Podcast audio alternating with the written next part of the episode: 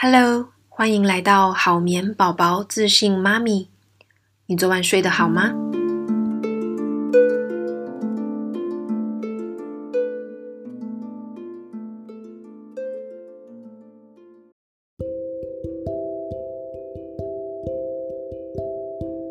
？Hello，欢迎收听第五集。嗯，应该很少有节目在第五集就换名字的。嗯，之前我们叫做好眠师的床边故事。因为这个名字呢，好像会让人家误会说我们这个节目是讲故事给孩子听哦，所以我还是改名一下。我们现在叫做好眠宝宝自信妈咪。因为这个节目呢，我除了会分享让宝宝好好睡的知识外，也会分享女性的职涯转换，尤其是妈妈哦，我们在成为母亲、太太之后，如何持续的成长，让职涯有其他的可能。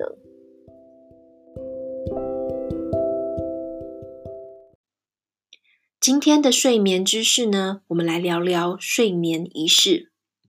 睡眠仪式有很多的优点哦，而且它适合每个家庭、不同年纪的小孩。睡眠仪式可以增加宝宝的安全感。那小孩子其实他们都喜欢有预期、规律的事物。睡眠仪式呢，就是帮助宝宝可以生理和心理都可以放松，准备入眠，避免睡前不必要的挣扎，或是还想要玩的心情。那睡眠仪式呢，它也可以帮助身体放松。那我们现在的孩子呢，睡前常常都是处在一个精神紧绷或是比较亢奋的状态哦。那呃，如果在睡前我们可以有一个呃二三十分钟的仪式，然后让他比较平静，也可以放松肌肉，那避免不必要的声光刺激，我们可以直接让身体机制来告诉孩子该睡了。那另外，它有一个很好的优点哦，就是呃，可以增加与父母的亲密性。那现代的父母其实都很忙，双薪家庭很多，我们很少有纯粹的呃陪伴小孩的时光。那睡眠仪式呢，是一个嗯可以专注在亲子彼此的时间。那不但可以促进感情，也可以呃建立一个很好的习惯。你们看哦，很多的影集啊，学龄儿童常常是在睡前跟爸妈分享学校的状况呢。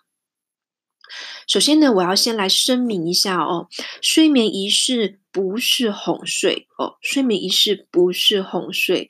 很多人以为睡眠仪式就是哄睡哦，就是要呃可能抱着他，然后呃陪他陪到他快眼睛都眯起来了哦，那个才叫睡眠仪式。其实不是哦，睡眠仪式的目标哦，其实是让小孩子还清醒，但是有带一点睡意的情况下放床。睡眠仪式的内容呢，包含了讲故事、换睡衣、按摩、倾听轻音乐啊、刷牙、唱歌、和宝宝说话等等等哦，有很多。我们可以依照月龄来安排内容。大一点的孩子呢，在第一次执行的时候，可以先跟他沟通，呃，睡眠仪式的内容。我们要放在白天的时候沟通哦，不要放在入睡的时候。那在白天的时候，就跟他们先说好，约定好说好，我们在睡前会呃有一个仪式。那他会做哪一些事情呢？比方说念三本书，那睡前唱两首晚安曲等等哦。我们让孩子他事先知道，而且可以参与这个决定。那除了可以加强呃孩子好好睡觉的承诺之外呢，也可以避免到时候讨价还价。睡眠仪式我建议的时间呢，大概是二十到三十分钟左右，主要取决于宝宝他进房时候的精神的状况。那如果他太累的话，我们就可以加快脚步哦。呃，它有几个原则，我们先来聊一下。第一个是呃，我们要安排相同的内容跟顺序，然后尽量在同一个地方。我刚刚有提到很多的内容了，那你们可以挑几样，呃，不用每样做，就挑几样做就好了。那每天都做相同的事情，顺序也要一样，这样子慢慢的，他就会建立那个仪式感跟习惯。第二个原则呢是，呃，睡眠仪式要在房间内举行，但是不要在他的床上，哦，不要在婴儿床上。原因是我们希望睡眠仪式跟睡觉、入睡这件事情呢，是切割的很干净的。睡眠仪式就是爸妈还会跟小孩子互动啊，一个很亲密、安静的时光。但是睡觉就是睡觉，睡觉的睡觉的时候，爸妈不会再跟你讲话，再跟你玩。哦，要把这两个很切割得很干净哦，不要，呃，有我看到很多的状况是小把小孩子抱上床之后，他可能又不想睡，然后又抱起来跟他讲讲话，又放上床，又抱起来，呃，再唱首歌讲个故事，再放上床哦，这样没完没了，小孩子他一定会跟你撑着不睡觉的。第三个原则呢，是我们卧房哦，呃，要保持昏暗、凉爽啊，还有干呃安静。那尽量营造一个适合入眠的环境。那睡眠仪式当然我们不要放任何的三 C 产品，呃，或是让孩子容易比较激动的活动。那爸妈呢是要很专注在小孩子身上的，不要呃一边滑手机或者一边还处理其他事情哦。小孩子其实都会感受到的。嗯、睡眠仪式它没有特定的形式啊，或是标准，但是爸妈要有耐性，它不是一个立马见效的呃方法，但它的影响是很长远的。不管孩子有没有睡眠问题，我都非常鼓励爸妈要给予孩子在入睡前有一段很温馨的时光。好眠宝宝资讯妈咪现在在 Sound On 也听得到喽。Sound On 是第一个专为繁体中文市场打造的 Podcast App 平台，只要在手机下载 Sound On，S O U N D O N 声浪 App 就可以听到超多好听的中文节目哦。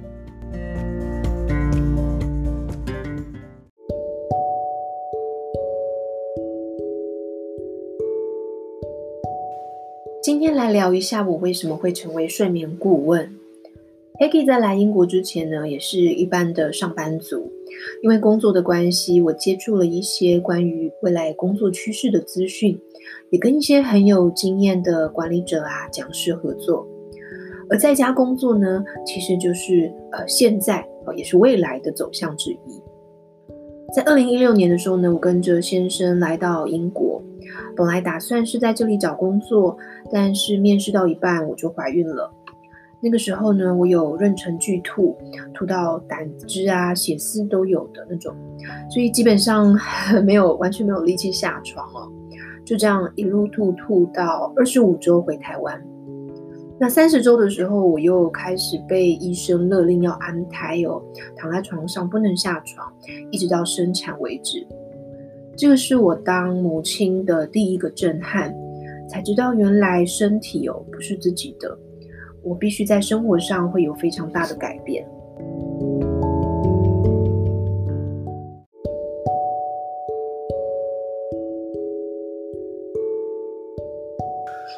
第一次当妈妈，我完全没有概念，尤其两个月之后回到英国，没有家人帮忙，那时候就开始遇到宝宝的睡眠问题。我很难忘的一个晚上呢，是在第二个月的时候。那几天我的女儿一定得抱着，夜晚一放下就醒，而且一直哭，也不知道为什么。那时候我还没成为睡眠顾问，不知道原来这个就是新生儿啼哭。那个晚上我完全没有合眼，抱着小孩在客厅看着外面的天慢慢的亮，一边很担心他的身体是不是怎么了，也想着这是不是我接下来的人生呢？那是我当妈妈的第二个震撼。孩子慢慢的长大，他夜醒的状况反而越来越频繁。一开始呢，我还可以用轻喂让他睡回去，但接下来越来越难。我到后期呢，每次的睡觉我都需要花两个小时哄睡，白天甚至常常不睡觉。我跟先先生的身体都越来越差。那时候不夸张哦，白天就真的是行尸走肉，就全身都不舒服。那时候还会担心说自己会不会突然的挂掉，是不是要去保险之类的。这是我当妈妈的第三个震撼，也是在那个时候，我觉悟到，如果要有一个健康快乐的家庭，大人绝对不能倒下。我们一家人都需要健康的作息，还有睡眠。那段期间呢，我是其实很常到呃育儿版求救，也看了很多的网络文章。我记得还有网友建议我，就是把小孩推车出去，让他在推车睡觉，然后白天多活动，消耗体力。结果那一天呢，我五个月多的女儿早上五点多起床，一直到晚上八点多睡着。她中间只有在推车上睡十五分钟，晚上还是一直夜醒。所以大家的方法我都试过一轮，那好像不太有帮助。那我也遇到了一些卡关，不知道该如何进行。一直呃撑到我大概十一个月的时候呢，我就忍不住了去找国外呃蛮流行的宝宝睡眠顾问。我自己当时是比较偏向亲密育儿的哦，因为我很担心会不会呃去找顾问，然后如果我们做睡眠训练，让宝宝会没有安全感。但是两周的咨询呢，我的女儿在不靠任何药物的状况下，成功和我们分房，而且一觉到天亮，一直到现在呢，只要告诉她该睡觉了，她就会在自己的婴儿床上躺好睡觉，隔天笑眯眯的起床。最重要的是，白天他的情绪跟心情都很好，是个很有安全感的快乐宝宝。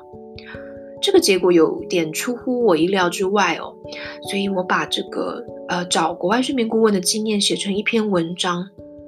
当时还没有人用中文来分享这样子的经验，所以受到很多的回响，有很多的家庭都跑来问我，我才发现原来有很多的家庭都有类似的问题，但是新手爸妈都不知道该怎么办，就是在社群。网络还有左邻右舍，呃，互相的分享经验，或是彼此安慰，也是因为我这个经验，然后听了一些家庭的故事，让我体会到，如果小孩睡不好，大人长期睡眠不足，不但很难好好的陪伴孩子，家长也没有办法好好的追求职涯。我一直到孩子睡好觉之后，才有办法在思考职涯这件事。而睡眠顾问就成为我当时的选项之一。